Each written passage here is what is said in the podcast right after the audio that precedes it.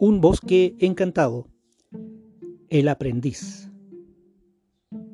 Como ya sabemos, Alexia y Betsabé fueron condenadas por irresponsables en sus actuares mágicos, pero no tanto por ellas mismas como también las hadas que contribuyeron a este tipo de castigos, mientras Betsabé a portas de ser desterrada lejos, es salvada por un extraño personaje de nombre aprendiz.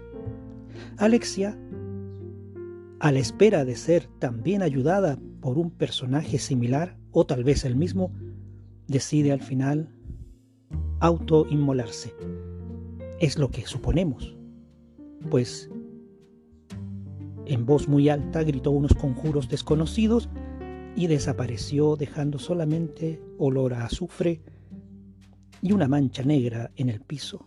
Y esto sucedió frente a los árboles sabios y a todos los presentes que se congregaron aquella noche.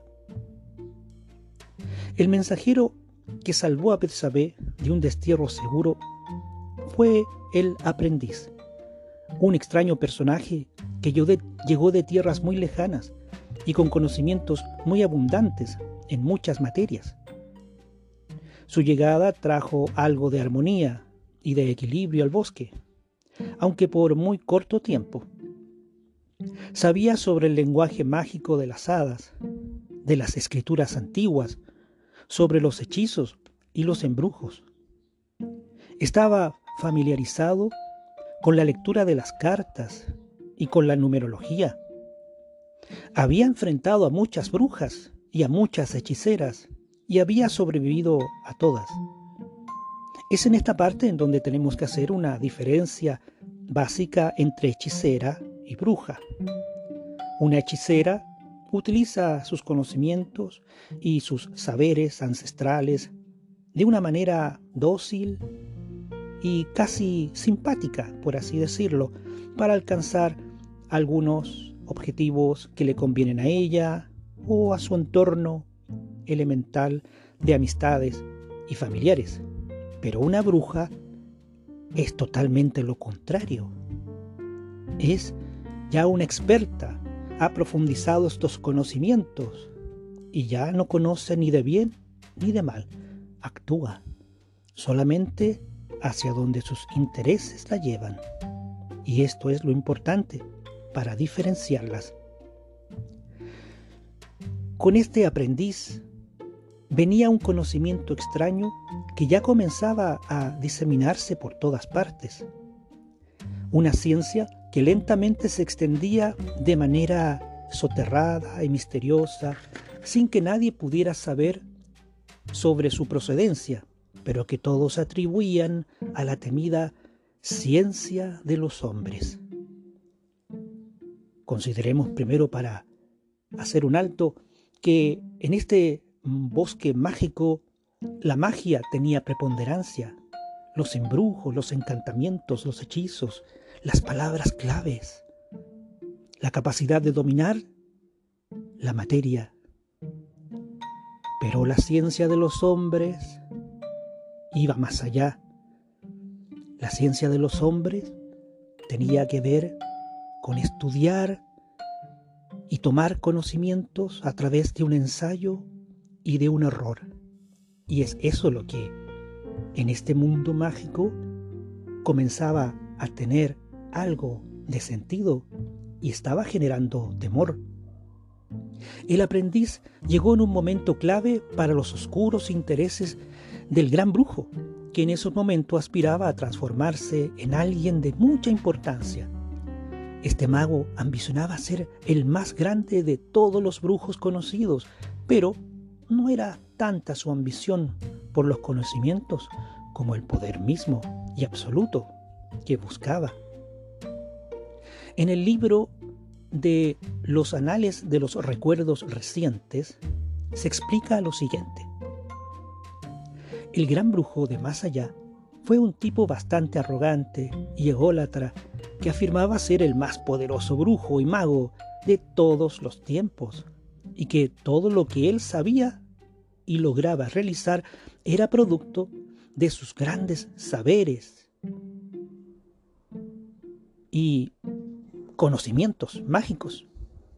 Se autodefinía como el único mago que no debía nada a nadie y que todo lo hermoso que se veía por esos bosques era gracias a sus mágicas intervenciones para mejorar la vida de todos los habitantes de su reino. El aprendiz, por otro lado, era experto en cosas desconocidas, en especial sobre unos artefactos que comenzaban a llegar gracias a la ciencia de los hombres. El propósito del aprendiz era proveer de esos conocimientos extraños a quien estuviera dispuesto a recibirlos. Y desde ciertas distancias se escuchaban ruidos relacionados con esta tecnología o con esta ciencia de los hombres y eso comenzaba a estremecer a todos los habitantes de este bosque. De acuerdo a crónicas de aquellos tiempos, el aprendiz fue invocado por unos brujos inexpertos para que les entregara conocimientos sobre esas nuevas artes. Pero la ciencia no les permitía realizar esta invocación. Lo cierto es que se trataba de otros conocimientos que permitiría ver la realidad desde otra perspectiva. Y por eso era la necesidad de adquirir esos conocimientos a partir desde una mirada tecnológica más que mágica o milagrosa. Y por esa razón tuvieron que invocarlo. En un tiempo muy anterior al actual, hay que resaltar esto, hace mucho, mucho tiempo, las arañas dominaban todos los rincones del mundo junto a otras muchas criaturas espantosas tejiendo y urdiendo infinidad de planes atentatorios contra todas las criaturas afables e inteligentes, quienes se les atrevieran a contradecirlas. El descrédito y el destierro serían su futuro inmediato. No se llevaban bien con todas las personas de buena voluntad, por así decirlo, o de buen corazón con la finalidad de perpetuarse en el tiempo de muchas maneras, las arañas entablaron amistad con muchas criaturas enemigas de lo correcto y de la honestidad, y así infinidad de lealtades oscuras comenzaron a manifestarse. A pesar de toda esa arrogancia arácnida, la naturaleza, muy lentamente, fue generando espacios hermosos y cálidos. Fue poblando el verdor aquellos lugares ausentes de ella, y al cabo de un tiempo impreciso, otros ambientes más sanos y limpios fueron creándose según los ritmos de su propia energía creadora, pues así actúa la naturaleza. Los horribles tiempos de criaturas que alentaban los malos tratos y una vida repleta de trampas y mentiras fueron desapareciendo. Pero como suele suceder siempre y en todo lugar, quedan reminiscencias de los tiempos malos.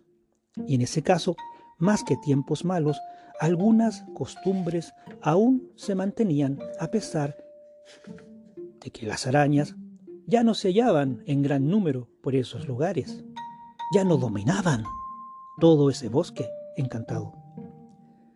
El aprendiz, como sabio conocedor de artes nuevas y extrañas, supo de inmediato el por qué había sido invocado.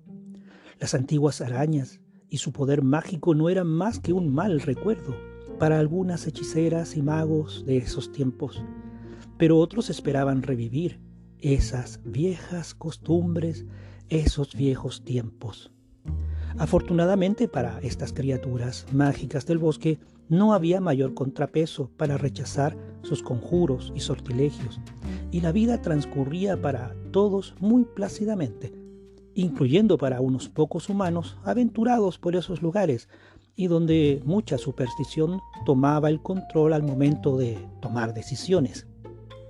Un día, unos magos algo disconformes con sus vidas y sus rutinas brujeriles decidieron realizar una asamblea para conciliar sus necesidades inmediatas.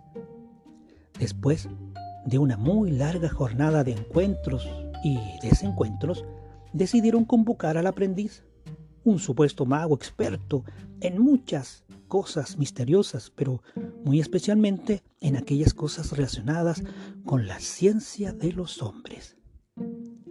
El convocar a un extraño no perjudicaría a nadie. Después de todo, las brujas y hechiceras, unidas en sus capacidades brujeriles, ya comenzaban a contrapesar los hechizos y encantamientos propios de los magos. Por lo tanto, este individuo, este aprendiz, vendría a reforzar sus alicaídas fuerzas mágicas y masculinas.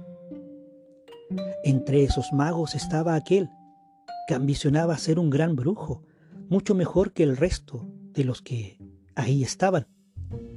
El aprendiz, aprovechando las ambiciones de muchos, al momento de ser invocado, lanzó un hechizo muy discreto que dejó a todos un poco obnubilados en sus propósitos y en sus anhelos, ambiciones y vanidades personales.